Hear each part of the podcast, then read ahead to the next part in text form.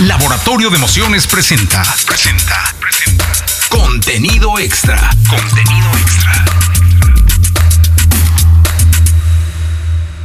Amigos de contenido extra, para mí es muy importante seguir con este ejercicio, este podcast alternativo eh, a lo que hacemos en radio, a lo que hacemos en prensa, a lo que hemos hecho en, los libros, en la televisión y eh, pedirle a buenos amigos que vengan a compartir con todos ustedes y conmigo experiencias y muchas cosas que nos dejan. De hecho, ya hasta me han dicho, ¿por qué no haces un libro con todo lo que te han platicado en contenido extra? Y luego no se me hace mala idea, ¿eh? porque ha habido personajes importantísimos de la música, de esos personajes que están, insisto, no en el escenario, pero que son los causantes de lo que pasa en el escenario. Y uno de ellos es un muy buen amigo, conocí a este hombre hace muchos años, ahorita nos vamos a acordar.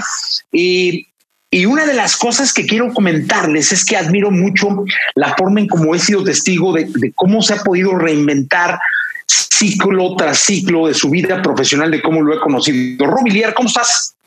Muy bien, gracias, Jesse. Un gusto estar acá.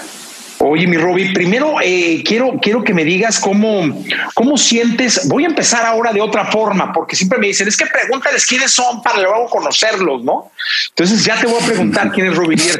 Pero yo, a mí me, resulta muy interesante el preguntarte cómo sientes que está la música. Wow, em, yo siento que está, eh, voy a decir, más viva que nunca, eh, porque creo que la tecnología la ha democratizado tanto, ha bajado muchas barreras de entrada para la industria, entonces realmente eh, es un campo de juego muy abierto y, abierto para muchas oportunidades. Eh, entonces yo creo que es un momento emocionante, emocionante la industria de la música. Ahora sí, ¿quién es Robilier? Estaba pensando como, como Maradona hablando en tercera persona. Robilear es un pibe muy bendecido. Realmente soy una persona muy bendecida que em, mis abuelos fueron ingleses e irlandeses por el lado de mi papá, misioneros que se fueron de sus países en barco a finales de los 1800 a Argentina a ayudar gente y abrir iglesias y cosas así. Y por el lado de mi mamá, eh, mi abuelo eh, peleó en la Primera Guerra Mundial a los 17 años, vinieron y no le daban mucho tiempo de vida y le recomendaron ir a un país más o menos caluroso para ver hasta cuándo vivía y vivió hasta los 72 años en, en Buenos Aires, Argentina. Entonces, todos mis eh, antepasados son británicos, Irlanda, Inglaterra y Escocia, y yo nazco en Argentina, nací en Argentina, eh, con esa dualidad de, ir a colegios británicos, eh, siempre hablamos en inglés en mi casa, pero em, apasionado por Argentina, apasionado por Boca Juniors, realmente disfrutando de las dos culturas ahí. Y mi padre trabajó toda su vida en la industria de la música eh, él fue a IRCBS y como IRCBS firmó a Sandro de América, Leo Dan este, y muchos artistas importantes, Julio Sosa, un tanguero uruguayo de los mejores intérpretes del tango. Eh, entonces tenía ese legado musical y de fe muy marcado eh, en mi familia, pero yo no quería seguir los pasos de mi papá. Y me ha encantado escuchar las charlas con distintas personas que has hecho y me ha encantado porque eh, los que he escuchado son gente de la industria, son gente que realmente son gente, desde un Albert Moles hasta un eh, Roberto López, pasando por un Chencho, y escuché el de Félix, su hijo, también hablando de hijos eh, y, padres que trabajan en la industria de la música. Y a mí me encanta resumir eso. Me tocó ver una charla de Francis Ford Coppola, donde él explicaba que él como director de cine siempre busca resumir la temática de la película en una, en una palabra para no irse por las ramas y, tener muy enfocada la línea de la película. Y decía que para sus empresas también. Y entonces nos preguntó a, los que estábamos ahí eh, qué pensábamos que era la palabra que resumía la temática del padrino, la película del padrino. Y gente dijo mafia, familia, este, negocios, etc. Y él dijo, no, es sucesión porque Michael Corleone no quería ser el sucesor de su papá, y se fue totalmente por otra rama, lo más lejos posible de la mafia, pero estaba en su ADN, o sea, por más de que él peleara por no seguir los pasos de su padre, eh, se da, eh, todas las circunstancias se dan como para que él naturalmente se diera cuenta que era el sucesor natural e indicado de su papá y escuchando las historias de, Albert Moles, que también su padre trabajó en la industria de la música, Félix, que eh, Chencho trabajó en la música, este, me gusta la historia también de Enrique Iglesias y Julio Iglesias, o Alejandro Fernández y Vicente Fernández, que muchas veces hay una carga, te abre puertas, pero hay una carga también ser el hijo de, ¿no? Eh, y, y yo en realidad quería ser futbolista, y en Inglaterra hice pretemporada con un equipo que se llama el Brentford, y me di cuenta ahí que no, que el fútbol tenía que ser un hobby y que disfrutarlo como hobby y trabajar en algo. Entonces me metí a estudiar marketing internacional con administración de empresas en la Universidad de Greenwich en Inglaterra y, siempre disfruté del fútbol. El fútbol siempre ha sido muy importante y me ha abierto muchas puertas. Eh, desde en torneos universitarios, representé al sur de Inglaterra eh, en fútbol, etcétera, etcétera. ¿no? Y mm, entonces, ¿cómo entro a la música? Que llevo trabajando ahí eh, unos 25 años, aunque ahora que estamos, ya pasamos los 25 años, creo que vos más también, yo ahora digo nada más, ya llevo más de 20 años, creo que suena mejor, ¿no? este, entonces, eh, como parte de mis estudios en Inglaterra, em, justamente no quería seguir los pasos de mi papá, no, no quería ser el sucesor de él en la, en la música, eh, te daban oportunidad de ir a hacer un año de prácticas a un país de habla hispana como asistente de marketing. Entonces yo quería volver a Argentina porque eh, nos fuimos cuando yo tenía como 14 años, por el trabajo de mi papá, lo mandaron a México por dos años para hacer la cabeza de Polygram México. Y ahí nos tocó conocer a Víctor Iturbe, el Pirulí, por ejemplo, este, eh, El Cuervo, eh, eh, Juan Gabriel nos tocó un show en Acapulco, siempre me acuerdo una cena show de Juan Gabriel en Acapulco, por ahí de los ochentas. Este, entonces, habíamos ido a México un par de años y de México lo mandaron a Inglaterra como cabeza de, de Polygram, eh, Latinoamérica, España y Portugal, que en esa época las oficinas regionales de Polygram, que ahora es Universal, eran en Londres, no en Miami como son ahora. Entonces, eh, por esas circunstancias, toda la familia nos mudamos con él a México primero por un par de años y después a, a Inglaterra, y por eso hice la universidad allá y, como me habían arrancado de Argentina a los 14 años, eh, ese año de prácticas lo quería hacer en Buenos Aires para estar de vuelta con mis amigos de la infancia, etc. Entonces le escribí a todo tipo de empresas, nadie quiso saber nada de un argentino británico, trabajar un año, como que no lo entendían.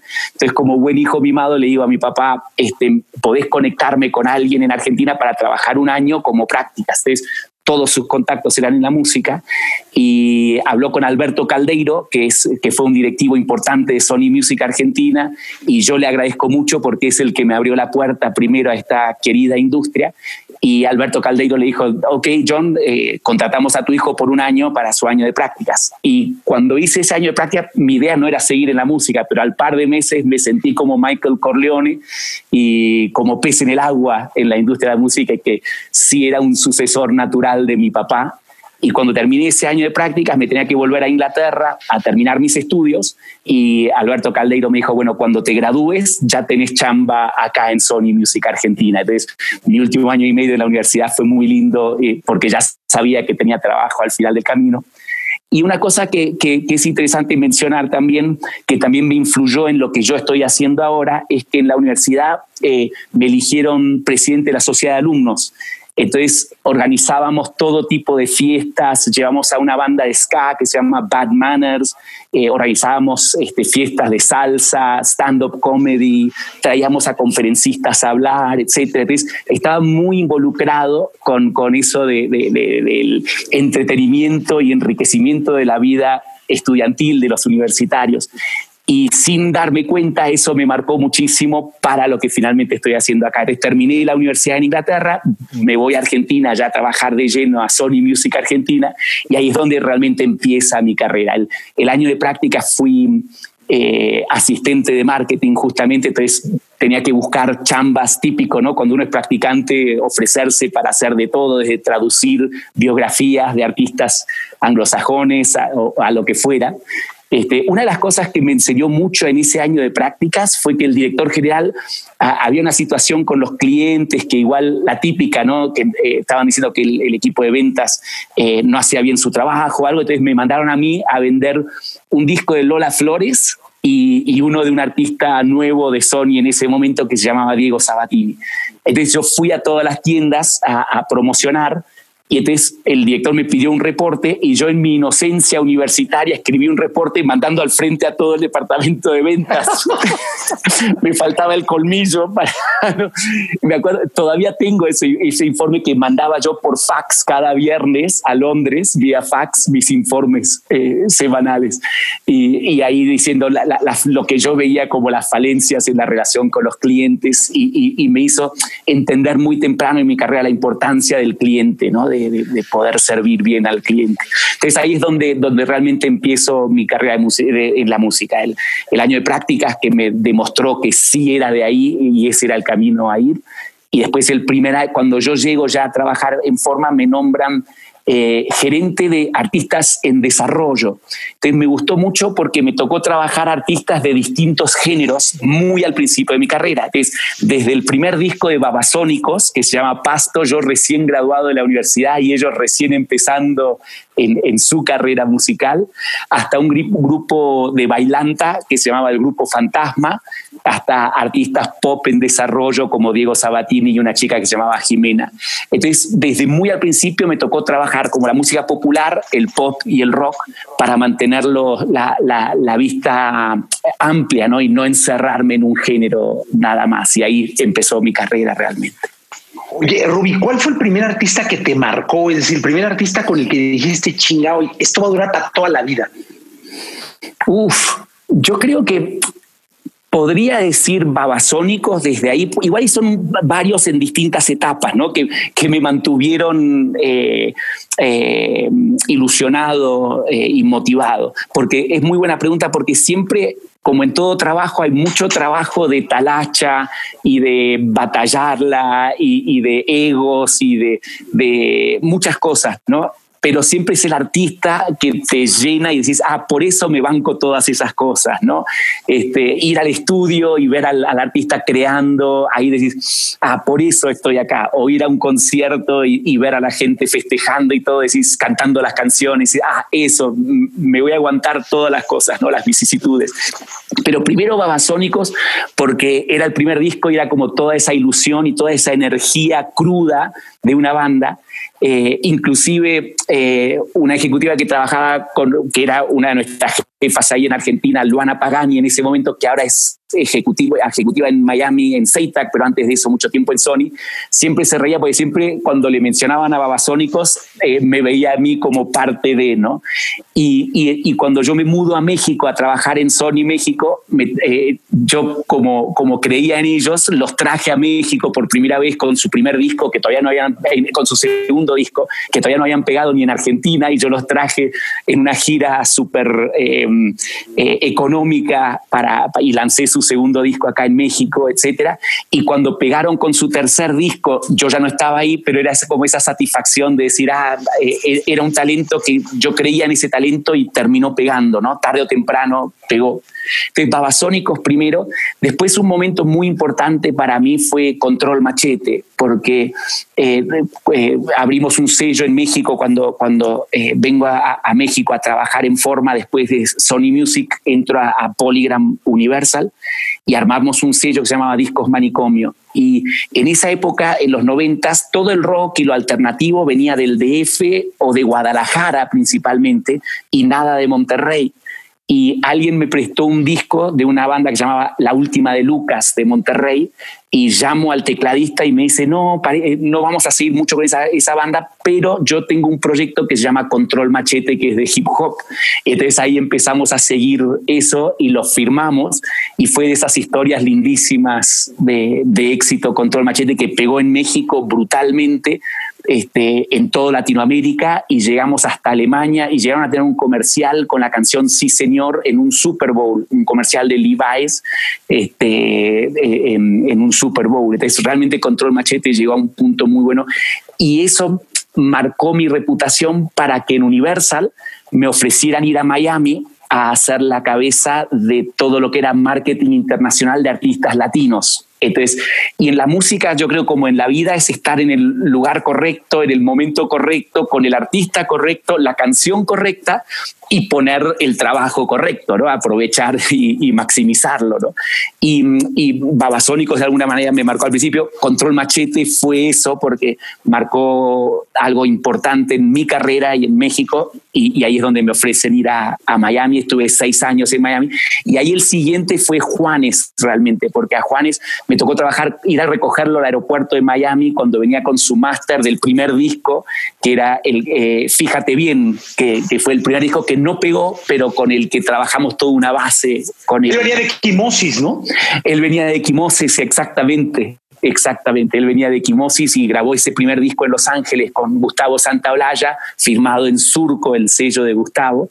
Y a mí me tocaba trabajar Surco desde Miami eh, para todo el mundo. Entonces me tocaba involucrarme en todas las facetas de, Juanes y aprendí muchísimo con Juanes de, lo que era una explosión internacional, eh, desde a Dios le pido primero para Latinoamérica, y después lo de, lo de eh, la camisa negra que fue impresionante y en todo vas aprendiendo, o sea, te inspira y vas aprendiendo. Aprendí mucho de Juanes como artista, aprendí mucho de Fernán Martínez, la verdad también que era su manager en ese momento, que había sido manager de Enrique Iglesias, un manager muy creativo, eh, y obviamente de mentores y gente de Universal, eh, como primero eh, Manolo Díaz, que era el regional, y después Jesús López, que fue el, el regional ahí. Entonces, como que todo, mucha gente muy capaz y yo en el lugar correcto, en el momento correcto, trabajando todo eso y con Juanes fue muy lindo porque llegó hasta, hasta Japón. Yo creo que si hubiera hubiéramos sacado Camisa Negra en estos tiempos de, del streaming, creo que hubiera sido de, esos, de esas canciones que streameaban el mil millones de streams y eso, porque realmente siempre me acuerdo que pegamos fuerte en Latinoamérica, primero en Colombia, obviamente, US Latin, después Chile, Argentina, México, y después reventó en, en, España, pero todo con Adiós le pido. E hicimos un dueto con los Black Eyed Peas, eh, con una canción que se llamaba La Paga en ese disco, y pensábamos que ese nos iba a abrir todo hacia Europa, y no, La Paga como que no, no nos abrió. Este, y cuando sacamos la camisa negra, ahí dijimos, bueno, eh, y cada momento que tenía libre Juanes para trabajar Europa, del intenso eh, trabajo que tenía en Latinoamérica, íbamos como dos días a un país, dos días a otro, pero nos dimos cuenta que, que como que era diluir los esfuerzos, ¿no? El que mucho abarca, poco aprieta, y de repente eh, con la, estrategia con la oficina de Londres que veía toda Europa era enfocarnos en Alemania y empezamos a trabajar Alemania, Alemania, cada momento que tenía libre, Alemania, Alemania, Alemania, hasta que reventó en Alemania y después de ahí eh, empezó a, ramificarse hacia Suiza, Austria, Holanda y ahí sí todo lo hasta llegar a, Japón. Pero hasta que no nos enfocamos en un país, ¿no? Entonces, eso es también un aprendizaje que, que me sirve acá en México también, por ejemplo, de, aunque estamos en esa era digital, eh, que puedes llegar a todo el mundo al mismo tiempo, sirve las estrategias trabajarlas regionalizadas e ir creciendo al artista y el posicionamiento hasta que vas como conquistando distintos estados, territorios, zonas geográficas, etc. ¿Cuál, cuál, es, ¿Cuál es el gran éxito de Robbie Lear? El gran éxito de Robbie Lear es confiar en Dios, primero que nada, porque realmente Él es quien ha orquestado todo en mi vida y, y, y, no es por así querer ser religioso ni nada de eso, sino que es demasiado, sería demasiado para decir que es casualidad o la suerte de la vida todo lo que me ha pasado, ¿no? De cuando se cierran puertas que parecen que son, que puede ser eh, trágico, ah, se abre otra puerta que es mucho mejor de lo que yo jamás hubiera imaginado, etcétera, y tiene que haber alguien ahí orquestando todo, no, puedo ser yo.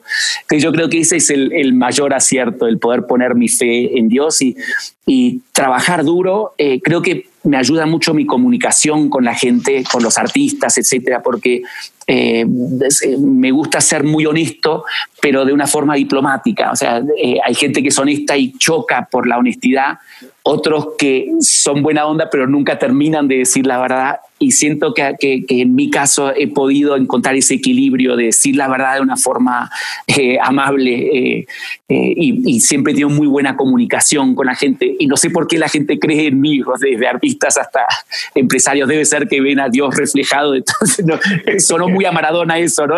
Dios, la mano de Dios. Pero no sé, hay algo que, que, conecta y, y, me gusta eso. Y, me encanta estar aprendiendo todos los días, ¿no? Em, eh, la tecnología creo que es fascinante, todo lo que son las analíticas. Es no quedarte mirando hacia atrás, sino siempre mirar hacia adelante. Me encanta cuando los artistas o, la gente que escribe libros les preguntan cuál fue tu mejor libro y dicen, no, el que estoy por escribir, ¿no? Eh, y creo que así en la vida estar pensando cuál es tu mejor capítulo, el que estoy por vivir, ¿no? Y entonces eh, mantenerme motivado de esa manera.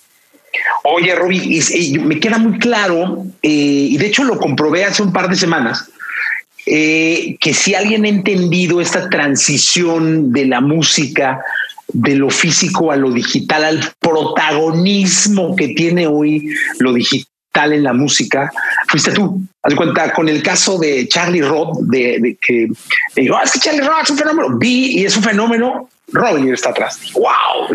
Está cabrón, como decimos acá en México. Y, ahí comprobé lo que ya tenía, me, tenía muy claro. Habías entendido muy bien esta transición y creo que a muchos como que no les ha quedado claro o se están tardando en llegar a ese punto.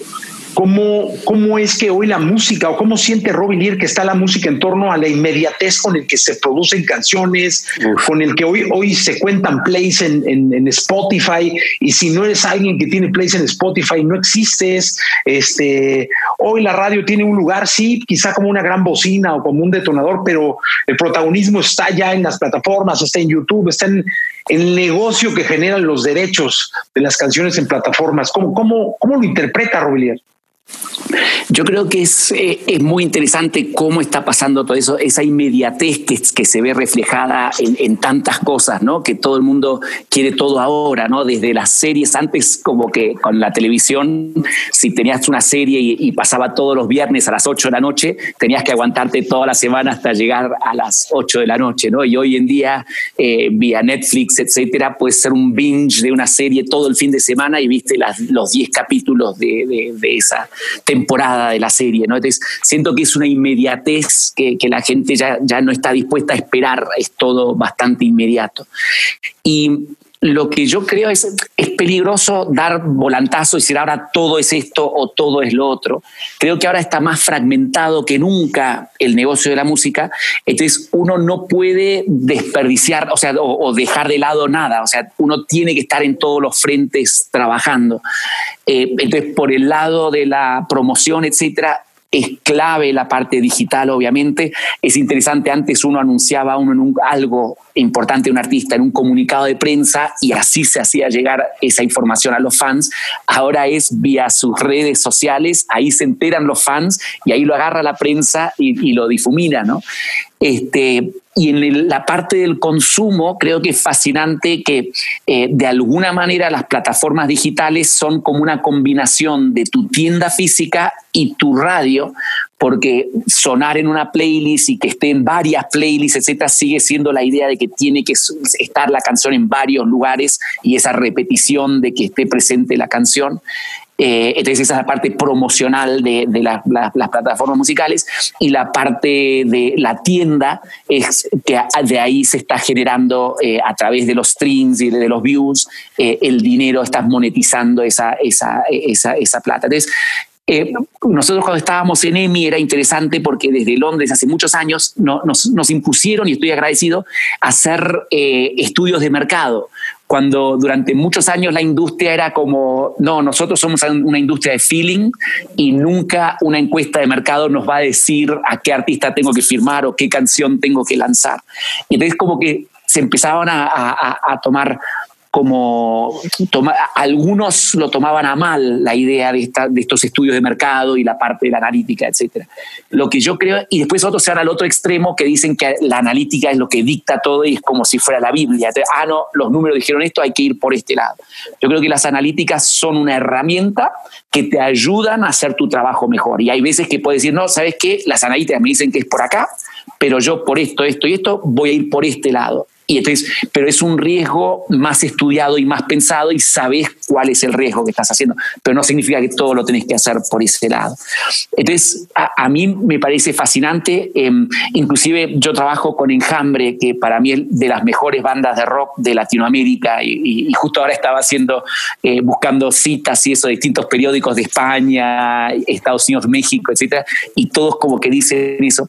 Y ellos de alguna manera se criaron haciendo álbums, de que hasta, hasta este último álbum había dos años entre álbum y álbum. Y cuando lanzabas el álbum era el comienzo de un proceso. Ahora cuando lanzas el álbum casi es el cierre de un proceso, te quedan dos o tres meses de inercia y ya tenés que estar sacando contenido nuevo.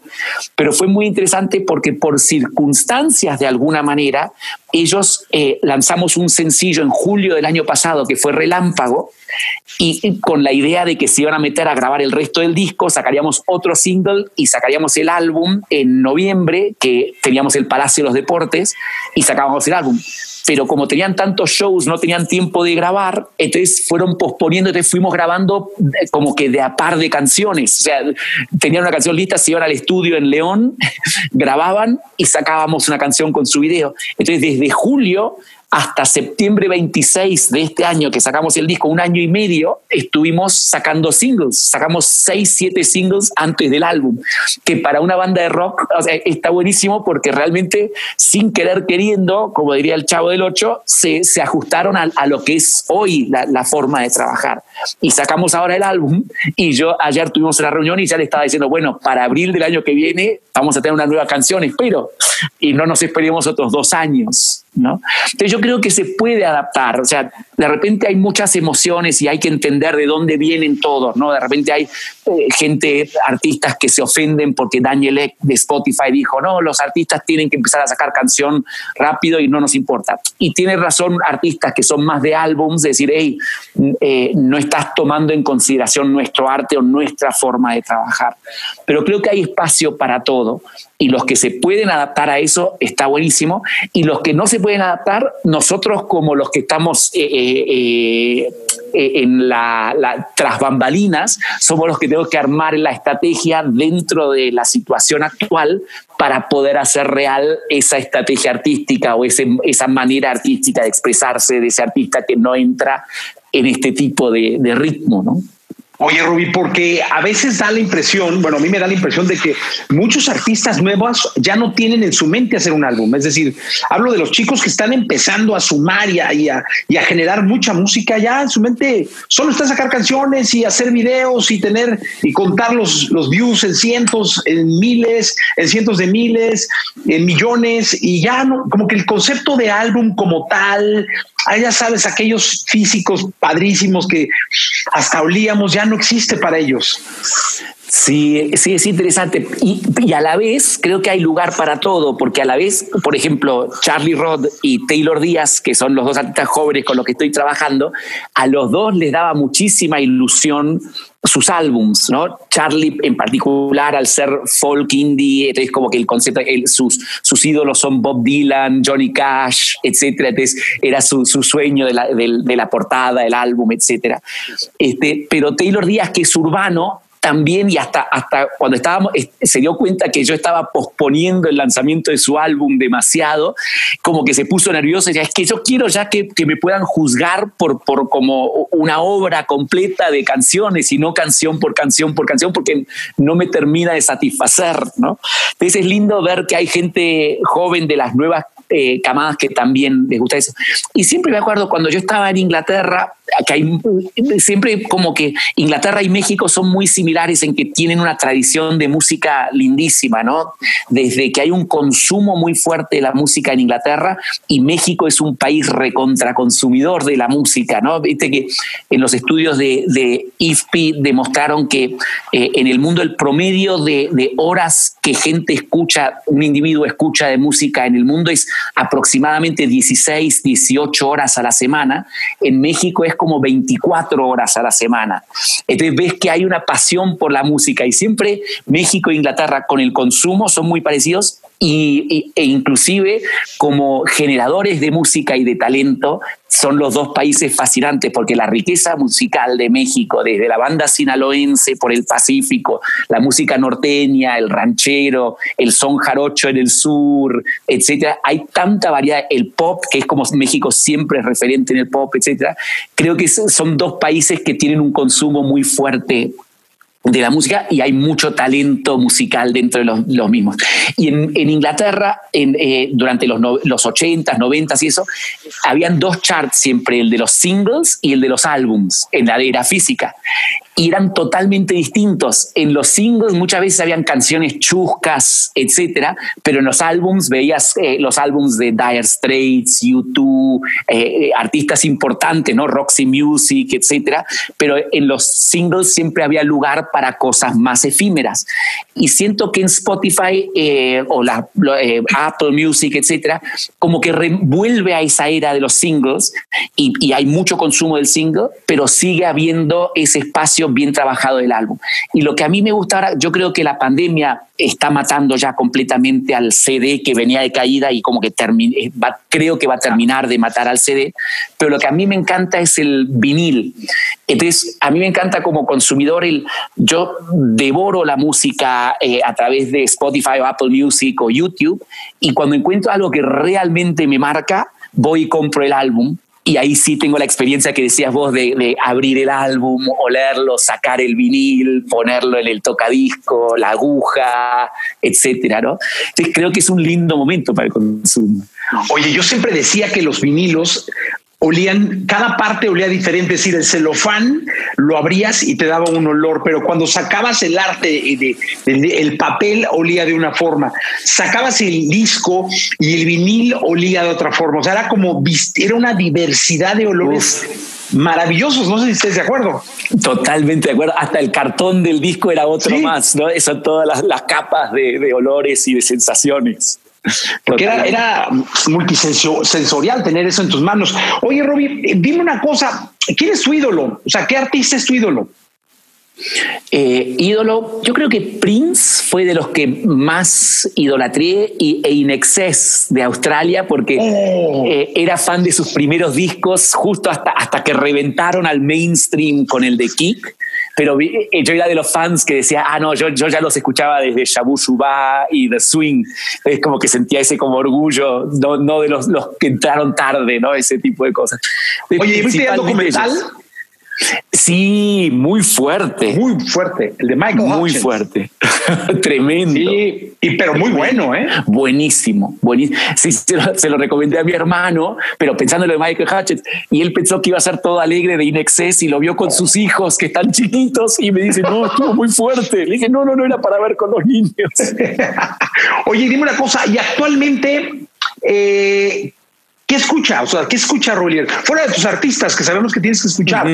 ¿Qué, qué, qué, qué, disfruta Rolier? Me encanta hacer playlists eh, y tengo playlists muy variados y tengo uno que se llama Melones, que es principalmente todo ese rock eh, como tranqui desde Tame Impala, Death Cab for Cutie, eh, pasando por, por Soda Stereo, Gustavo, Gustavo Cerati solo, cosas de Zoé, este, como muy variado, muy variado entre muchas, hasta Prefab Sprout de los ochentas, como que es ese, ese rock mellow tranquilo que me encanta escuchar en carretera, etcétera. Y ahora tengo un playlist que hice hace poco porque siempre he tenido esta pasión por nuestra raíz folclórica de Latinoamérica que nos une a todos. Entonces ahora me clavé y empecé a armar un, playlist que creo que ya dura más de 20 horas de música. Este, y me encanta buscar la hermandad entre el folclore mexicano, el folclore argentino, el chileno, eh, y, lo primero que a mí me atrajo acá era el sonido de la jarana, del son jarocho, que creo que eh, Natalia Lafourcade hasta la raíz logró ese, ese equilibrio hermoso entre el pop y, el, el, son o el sonido de la jarana. Pero en Argentina hay algo que se llama la samba, que es el folclore, que no es la samba brasileña, que con, con eh, el, charango tiene un sonido como similar a, la jarana y que sentís esa tierra, o sea, esa, ese contacto con la tierra que me encanta. Y empecé a, a juntar música de los dos países a ver si sí era verdad que podían convivir y sí suena lindísimo. Después me aventuré y dije, uy, voy a meter también hasta música ranchera. Eh, entonces empecé a meter de Pedro Infante, este, de Vicente Fernández, este, muchos distintos rancheros. Y, de Argentina me quedé con la duda si meter el tango o no. Entonces metí algunos tipos de milonga, etcétera, pero no un tango pesado así. Eh, de México, Joan Sebastián me encanta y, y cómo él componía, etcétera algún que otra más cosa más tranquila de Juan Gabriel, eh, Marco Antonio Solís. Entonces, como que he ido armando eso y me encanta estar en contacto con las raíces así y lo he estado disfrutando mucho, mucho eso mucho eso. Y muchos años llevaba buscando algo nuevo que tuviera ese equilibrio entre el folclore y lo nuevo, como lo hicieron Carlos Vives, ¿no? Con el vallenato en los noventas y el pop y el rock, o un Juan Luis Guerra con la bachata y el pop y el rock. Y creo que Natalia lo hizo muy bien con Hasta la Raíz, pero siempre he estado buscando ese tipo de cosas. Fíjate que yo llegué al vallenato por un disco de Vives que se llamaba Clásicos de la Provincia. ¿Te mm, acuerdas? Sí, sí, totalmente. Donde venía la gota fría. Este, Y me apareció un discazo. Empecé a descubrir ese acordeón que, que, le daba muchísima vida al vallenato y todo. Y me, me encantó. Oye, Roby, dime una cosa. ¿Cuál es el mejor show al que has ido en tu vida? El mejor concierto. Wow. Yo tengo dos que me quedaron así muy grabados. Uno fue Peter Gabriel en el, eh, eh, eh, no, en el en Earl's Court, que era una arena en Londres, y, mm, subió Kate Bush a cantar la de Don't Give Up con él. Era justo el álbum Soul, entonces, que era un hermoso álbum. Y ese fue un concierto que, que me encantó y me marcó. Y otro ya cuando vivíamos en Miami a Shadei, fuimos a verla en, en, un, en un, auditorio y, la clase que tiene Shadei, sus músicos y la puesta en escena, esos dos shows realmente me, me volaron, me volaron la cabeza. Eh, ahora me acordaba porque Rulo subió una foto donde estaba hablando con Zach de la Rocha eh, de, con, de Rage Against the Machine y, el y me tocó ir al show que hicieron en el pabellón eh, del Palacio, que dicen que es de los mejores shows que ha habido en México. E, e, e, ese show también fue, fue impactante también. Eh, Ah, y, la verdad que han habido muchísimos de distintos estilos, etcétera, que, me fascinan. Pero esos son como que los primeros que tengo así muy presentes.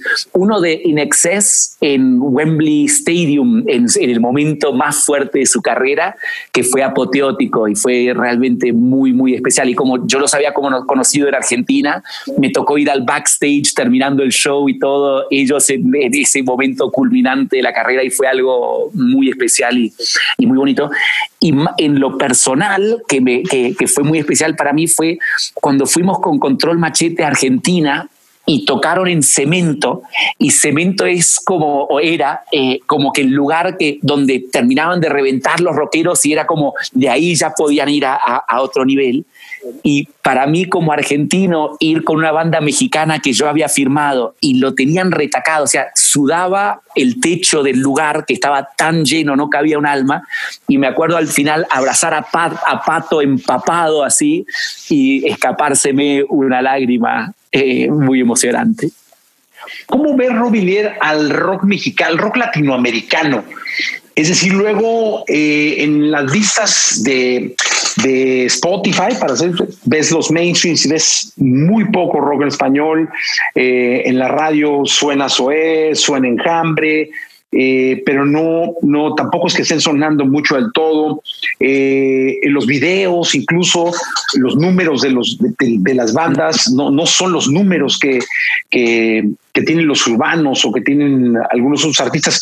¿Cómo, cómo ve Robilier eh, el, rock en español, mexicano, latino? Sí, y es buena pregunta y, y me gusta eso porque Justo cuando preguntabas también sobre esta dinámica nueva de que si no tienes tantos escuchas mensuales en Spotify no sos nadie o, cuántos millones de views tenés o suscriptores en YouTube, etcétera, es importante trabajar todo eso. Pero justo hace poco yo me estaba dando cuenta que igual uno se puede obsesionar con eso y decir, uy, ¿cómo tengo tan pocos? Y este otro tiene muchos más, porque de repente te vas dando cuenta que algunos igual y crecen muchísimo y después caen, eh, igual y hacen en dos, tres este, featurings donde hay cinco artistas y ya no son featurings artísticos, sino ah, sumando los algoritmos de todos como para tener un número. Entonces siento que no hay que obsesionarse con esos, con esos números, sí hay que trabajarlos y hacer toda la, la estrategia para crecer tus seguidores en Instagram, Facebook, etcétera, una base sólida y los suscriptores y los monthly listeners y los millones de streams y views pero no obsesionarse. Y viste que en cada época ha habido momentos que el mainstream es el rock. ¿Te acuerdas cuando Nirvana, REM, eh, Smashing Pumpkins, eso era el mainstream y, todo el mundo escuchaba eso y otras, eh, otros géneros como que seguían, pero en su nicho de alguna manera. Y yo creo que el rock en Latinoamérica ahora mismo está en su nicho, pero hay cosas muy buenas sucediendo. Eh, y sí a nivel streams y views eh, los números comparado con lo urbano son bajos, pero son saludables. Y lo que está muy saludable es eh, la venta de tickets. O sea, tener un festival Vive Latino que ya lleva eh, más de 20 años y que son 70 mil, 80 mil personas por día es algo y que gente comprando tickets o Enjambre haciendo un sold out en, en noviembre del Palacio de los Deportes, 16 mil tickets vendidos, eh, eh, te, te, muestra que está muy, está muy saludable en realidad el, rock. Entonces yo creo que viendo esos parámetros, eh, como negocio está saludable porque hay un circuito muy bueno de shows en todo México. A mí me encanta cuando desarrollo un artista, eh, aunque sea llevarlo a lugares de 100 personas, 200 personas, hacer esas giras que, que, que, cubren 10, 12 ciudades del país, en vez de nada más enfocarse en Monterrey, Guadalajara, DF, sino como que realmente ir creciendo. Y hay muchas oportunidades para ir creciendo orgánicamente. Y a nivel artistas de rock, yo creo que hay muchos y muy, muy buenos, desde Little Jesus, Porter, que están haciendo cosas muy buenas. Eh, en Argentina, Banda Los Chinos, yo creo que está haciendo cosas buenísimas. Indios había hecho cosas muy buenas, de repente tuvo un par de discos, pero ahora salieron con un single que creo que tiene un mojo y una onda que los va a llevar de vuelta. Entonces, creo que ahora mismo el rock hay eh, cosas muy buenas, y uno nunca sabe cuándo de repente, porque las modas se van haciendo cuando la gente se harta de algo que escucha por todos lados, ¿no? Como cuando los Bee Gees eran enormes y, y, todo eran los Bee Y después nadie quería ni ver a los Bee Gees ni en figurita, ¿no? O, la época disco de, de, de los 70s y después nadie quería ver eso. O el, el, el teclado de los 80s que ya se hartaron del teclado y sale algo mucho más crudo que era el grunge con Nirvana, etc. Entonces yo creo que eh, estos géneros cada uno va tomando su nicho o después de repente aparece en la superficie y agarra más mainstream y así. Y entonces yo creo que el rock está ahora en un momento donde está un poco más enfocado en su nicho, pero muy saludable y que en cualquier momento puede haber como una vuelta de mirada hacia el rock eh, y, a cuestas de otro género o, o, paralelamente a ese otro género o lo que fuera. Oye, ¿y el pop murió? Yo no creo que el pop murió. Yo eh, justamente hace unos años, eh, que también es amigo tuyo, Walter Colm, manager de Maluma, eh, le pedí entradas para llevar a, Taylor Díaz a ver un show de Maluma al, Auditorio Nacional, pero hace como cuatro años más o menos. Y me acuerdo de ver ese concierto y pensar, no, yo estoy viendo no a un urbano reggaetonero, estoy viendo a Ricky Martin, lo que hacía Ricky Martin hace 20 años. Entonces, para mí ese es el, ese es el pop en realidad pero ya está influenciado por beats, etcétera, que vienen del reggaetón, que vienen del urbano. Y con tal, de vuelta, yo creo que mucho es un péndulo, ¿no? Hay veces que hay gente que se va totalmente al extremo, entonces desde Madonna y Thalía tienen que hacer duetos con reggaetoneros porque si no, no existe el pop. Pero yo creo que hay otros artistas, Rey, que está haciendo muy bien, donde juega con los beats, pero no va en contra de su esencia pop. Eh, un Pablo Alborán, creo que sigue muy fuerte. Ver a un eh, Carlos Rivera que, en esta era de todo beats, etcétera, sigue disco tras disco con sus baladas, teniendo un éxito enorme. Entonces, no, no creo que el pop esté muerto. Va, va variando y hay distintas bifurcaciones del pop.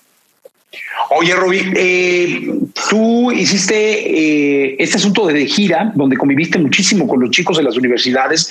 Te veía yo, porque te sigo, te veía muy metido en, pláticas, conferencias, dándole la vuelta al país. Este, de pronto estabas dando una plática a unos chicos en Tampico, luego te veía uno en Ensenada, este, te seguía uno en Ciudad Juárez, y luego estabas acá en Guadalajara, que yo ahora estoy en Guadalajara. Entonces yo decía, caray, qué, qué, qué, sana conversación es estar este, escuchando tantos acentos y tantas emociones tan distintas. Eh, para todos estos nuevos jóvenes que quieren ser artistas, que están viendo este, este, este podcast, ¿qué les recomendaría, Robilier? Mira, primero hacer como un pequeño paréntesis y me encanta lo que dijiste porque a mí me ha llenado tanto de la misma manera que, que, vos me preguntabas por artistas que me han inspirado y te decía como distintos artistas que, de los que aprendí y que me inspiré. También durante estos últimos 20 años eh, he tenido esa dicha y bendición de viajar por todo México, como decís, yendo a dar charlas y son tan inspiradoras. Uno es el, el, contacto con el estudiante cuando vienen y te traen su demo o te hacen preguntas buenísimas y te hacen repensar cosas y te refrescan tus mismos conceptos este, e ideas, etc. Me encanta esa interacción con los estudiantes y me llena muchísimo. Y también me llena muchísimo el poder conocer México. Me ha tocado viajar por todas partes. Igual y muchas veces solo tengo una tarde o un día y, y, y digo, déjenme en el zócalo de la ciudad y me pongo a conocer y pasear y conocer y, en Chihuahua ir a las barrancas del cobre y en Tampico ir al porvenir a comer y al puerto a ver un pequeño museo que tienen ahí, etcétera, como que realmente disfruto tanto viajar y, primero le diría a los jóvenes, valoren el país que tienen, México, porque es un país tan rico en todo, en, música, en comida, ir a las cantinas, la, antigua paz en Chihuahua, por ejemplo, y tomarte un sotol y todas esas tradiciones locales en cada, cada ciudad, cada pueblo, etcétera. Realmente sentir un orgullo de eso porque es, es buenísimo y no sentirlo como una imposición de, uy, tengo que estar orgulloso de mis raíces porque me dicen, sino realmente disfrutarlo yo, eh, eh, es fascinante todo lo que es México. Entonces, primero valorar eso y no pensar que todo lo bueno viene de afuera, sino que México, eh, desde México hay mucho saliendo y, muchas veces los mismos estudiantes piensan como que, que, de afuera como que ven a México o no valoran tanto a México. Yo he tenido conversaciones cuando digo vivo en México, dice, oh, qué suerte que tenés, qué gran país, qué hermoso país, etc. Entonces, primero como mexicano, valorar tu propio país por lo que es y por la cultura y las raíces y todo. ¿no? Y segundo es em, tener esa convicción en lo que lo hace. Estaba justo leyendo un libro eh, de un autor, eh, autor, Jim Collins, que es como de estos em, eh, gurús del, del, liderazgo y del management, y hablaba, viste que muchas veces un, estudiante te pregunta, ¿qué tengo que hacer? Y, y todos dicen, seguí tu pasión. Entonces, sí, seguí tu pasión, pero igual y tenés que ver otros referentes también, porque si tu pasión no te va a generar y eso, tenés que entender que es un hobby pero mucha gente dice, ¿cómo entiendo si mi pasión es un hobby o es como el fútbol para mí? ¿no? Que gracias a Dios tuve ese, esa eh, pretemporada con Brentford que me lo quité del sistema y lo dejé nada más como un hobby. Y con la música, etcétera, creo que pasa algo similar. Entonces, este Jim Collins dice que, tenés que hay como tres círculos que tienen que generar una intersección. Es la pasión, eh, lo que haces realmente muy bien, tú lo que realmente haces bien, que es tu, fuerza, ¿no? Tu fuerza que haces muy bien y lo que es monetizable, lo que te genera, lo que te puede generar dinero. Entonces, la intersección de los tres es tu, tu, trabajo, es, tu, es lo que, de lo que vas a poder vivir. Y, y, alguien me decía, uno de mis estudiantes justo me decía, sí, pero es muy fácil, muy difícil que esas tres cosas conjuguen, porque igual y la pasión no te genera esa... Pero yo creo que es realmente ser muy consciente de eso, tu pasión qué es lo que sos, en lo que sos muy bueno y, y, cómo podés monetizar eso. Y entonces entender todo eso. Entonces, si te das cuenta que no sos tan bueno en lo que es tu pasión, si es la música o lo que sea, disfrutarlo como un hobby, que hoy en día se puede hacer y lo puedes ir subiendo, etc.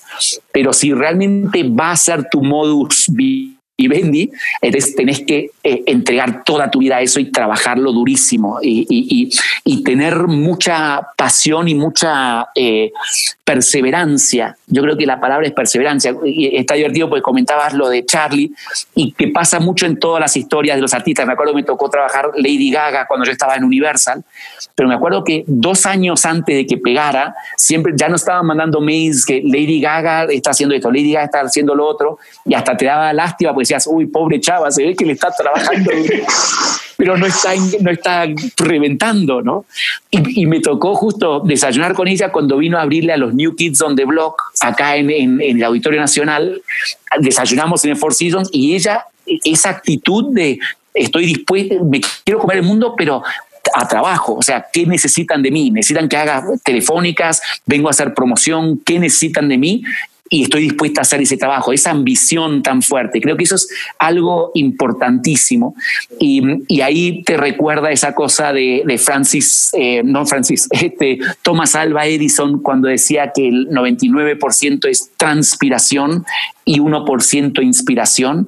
Yo lo veo en muchas carreras musicales donde artistas que tienen muchísimo talento pero no tienen esa ambición, rápidamente tiran la toalla en el camino y se quedan en el camino. Y otros que igual y no tenían tanto talento como ese, pero tenían esa ambición y esa perseverancia y la revientan. Y los que se quedan en el camino hasta les da ese celo de, ah, pero si yo tengo más talento y que este desgraciado, y mira cómo, no, pero ese desgraciado estuvo talachándole, fue inteligente en sus decisiones, etcétera, etcétera. Entonces, creo que es eso, alinear pasión con lo que se monetiza y con lo que realmente haces bien, y si decidís ir, ir por eso, saber que es, que es un trabajo, de es una carrera de largo plazo. Ah, lo que te iba a decir, Taylor Díaz y Charlie Rod los descubrí. Uno, eh, Taylor, en una universidad en Veracruz, en la Universidad Veracruzana, fui a dar una conferencia y salió corriendo y paró el auto y dijo, no te puedes ir sin escuchar mi música. Y lo hizo tan carismáticamente que le dije, a ver, entra al auto y él ni sabía dónde iba. Íbamos a ir a ver a Sonex, porque justamente quería yo ver lo del son jarocho y ver qué. Y él se metió y puso la música y estaba sentado al lado mío cantando las canciones así al lado mío. Y, y dije, wow, este tipo tiene algo, tiene carisma, etc. Y con Charlie pasó algo similar en Monterrey, eh, que, que, fui a dar una conferencia en la universidad donde estaba él, me manda un inbox con su música y yo recién vi esa, e, ese inbox un año y medio más tarde. Entonces le escribo, perdón, le digo, perdón por contestarte un, un año y medio más tarde, pero me encanta lo que estás haciendo así con la cola entre las patas, ¿no? Y de repente vi que iba a tocar dos días después en el Peppers y me tomé un avión y me fui a verlo y, ahí como que enganchamos y me perdonó el haber tardado un año y. Pero esas dos, esas dos conexiones fueron casi hace cinco años, imagínate. Entonces han sido cuatro o cinco años de los dos estar talacha y de, en esos años de repente los papás o algo pueden estar diciendo, bueno, che, este, ya es hora de que generes dinero, etc. ambos han tenido que pasar esos momentos de, de resiliencia y de perseverancia hasta llegar ahora uno estar en Universal Music y el otro en Warner Music y los dos con, con, con la música y, sus números y todo creciendo, ¿no? Pero pasó mucho tiempo, entonces perseverancia es clave. Oye, Robbie, eh, para finalizar, recomiéndanos un libro que puede ser este de Jim Collins o el que tú quieras. Eh, recomiéndanos un documental o película y un álbum. Mira, eh, libro eh, eh, para la industria de la música siempre me ha encantado. Después ha sacado otros libros, pero el que a mí siempre me ha encantado de Malcolm Gladwell, este que, escribe en el New Yorker, un canadiense, el libro The Tipping Point, donde habla sobre em, epidemias comunicacionales y entender, yo creo que en el entretenimiento, entender cómo, cómo ir desde un nicho e ir pasando como los distintos este, eh, puntos de inflexión hasta llegar a ese mainstream que estás buscando. Creo que es algo clave y él lo describe de una forma buenísima usando muchos ejemplos muy buenos que son muy eh, utilizables para la industria del entretenimiento. Es The Tipping Point por Malcolm Gladwell. Em, series he estado viendo varias interesantes ahora. Obviamente la de, la de los Chicago Bulls me parece que es una, una, una maestría en liderazgo y negocios y equipo y cómo, cómo manejar situaciones y personajes y personalidades, etcétera. Me parece fascinante ese, esa serie. Y mm, recientemente estábamos viendo con Tere, mi esposa, la de The Playbook, donde son los coaches desde Mourinho, pero el que a mí me voló la cabeza es el, el coach de Serena Williams, un francés que se llama Patrick Algo, y hay tantas, eh, tantos paralelismos de la psicología que tenés que manejar con un deportista como con un artista, y él tenía un, un, tenista eh, eh, chipriota griego que llegó a la final del Abierto de Australia y todo, y él lo, lo, trabajó desde chiquito, pero cuando llegó a eso dijo, bueno, yo desde ahora en adelante voy a entrenar mucho menos porque ya la hice. Y inmediatamente su carrera se cayó totalmente, empezó a tener eh, lesiones, etcétera, y lo he visto tanto con artistas, ¿no? Que llegan a un punto donde se la creen y después para cuando se dan cuenta que la, la, regaron por, por, no mantener esa humildad y ese, esa, esa, actitud de trabajo, la han perdido. Entonces, esa serie de, Playbook es bien interesante. Y, mm, este, y álbum, eh, me encanta el de Kendrick Lamar, eh, el que tiene el de Humble, el que tiene Humble, ese es de esos discos que de escucharlo mucho en, las plataformas, me compré el vinil y lo disfruto muchísimo, muchísimo. Robbie Dier, muchísimas gracias. No sé, qué rica plática. Eh, y además, insisto, lo, lindo de esto es que cuando los escuchas, yo siempre lo escucho una y otra vez, eh, aprendes demasiado. Hay muchas mm. cosas que te dejan como aprendizaje. No sabes cómo te agradezco el, detalle de tu amistad primero, porque creo que ante todo, lo platicábamos hace unos días, ante todo la amistad de tantos años, el respeto de tantos años y el que estés acá en, en contenido extra. Gracias, Robin. Igualmente, Jesse, y, como te creo, no sé, alguien te lo había dicho y yo también lo pienso, yo quiero entrevistarte a vos para sacar todas esas cosas de vos, porque la verdad, los veintitantos años que nos conocemos he aprendido muchísimo desde tu pasión por lo que haces y el también estar siempre innovándote en lo que estás haciendo, etcétera. La verdad que eso es un ejemplo y es lindísimo también verlo en tu familia, etcétera, ¿no? Y algo muy importante. Y siempre estamos aprendiendo todos de, de todos, ¿no? Desde nuestros compañeros hasta los mismos universitarios que, me enseñan muchísimo, de los artistas y todo. Así que una bendición y muchas gracias, Jesse. Robbie, gran plática, ¿eh? Gran Igualmente. Gracias, Robbie. Abrazo fuerte. Laboratorio de Emociones presentó, presentó, presentó. Contenido extra. Contenido extra.